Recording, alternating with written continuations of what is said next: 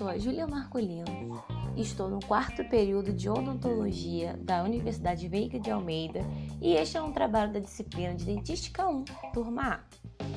Isolamento do campo operatório. Nós temos dois tipos de isolamento do campo operatório: o isolamento absoluto e o isolamento relativo. O isolamento serve para deixar o campo operatório isolado, seco e limpo, pois os materiais restauradores exigem isso no momento de inseri-los ou condensá-los na cavidade. No isolamento absoluto, nós usamos o lençol ou dique de borracha. Ele é indispensável, pois é o único meio de deixar toda a cavidade limpa e livre de umidade. Além de dar uma melhor visibilidade do campo operatório e proteger os tecidos moles, também protege o paciente de engolir instrumentos, material restaurador ou qualquer outro elemento estranho. Neste tipo de isolamento, nós usamos alguns dispositivos e instrumentos, além do lençol de borracha. Temos o perfurador do lençol de borracha, que é usado para perfurar na região correspondente aos dentes a serem isolados. O porta-lençol de borracha, que usamos mais o modelo arco de Young, em formato de U, que é feito de aço.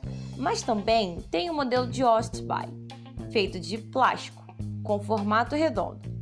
Eles são usados para manter o lençol em posição sob tensão. Temos os grampos, que ajudam a manter o lençol preso em estabilidade junto ao dente. Tem de várias numerações para cada grupo de dente, de 200 a 205 para molares, 206 a 209 para pré-molares e 210 a 211 para os anteriores. Existem algumas outras numerações, os grampos especiais, que adaptam-se a um grande número de dentes. Por fim, temos a pinça porta-grampos, que usamos para levar o grampo ao dente. Já o isolamento relativo é empregado quando não há possibilidade de fazer o isolamento absoluto ou em restaurações provisórias. Neste isolamento é usado rolos de algodão, guardanapos ou gaze no arco superior, o material se mantém preso pela pressão da própria bochecha e lábio do paciente.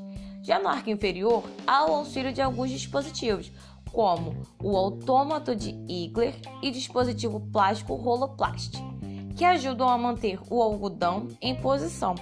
Além disso, é usado o excetor de saliva, que elimina a saliva acumulada por sucção.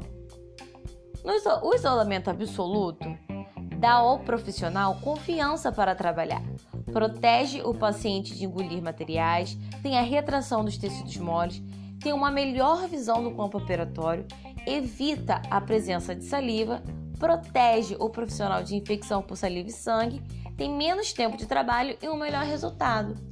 Já a desvantagem vem se o isolamento não for feito corretamente, podendo causar fraturas e fissuras no esmalte feridas na gengiva provocadas pelo grampo, infiltração de água e saliva.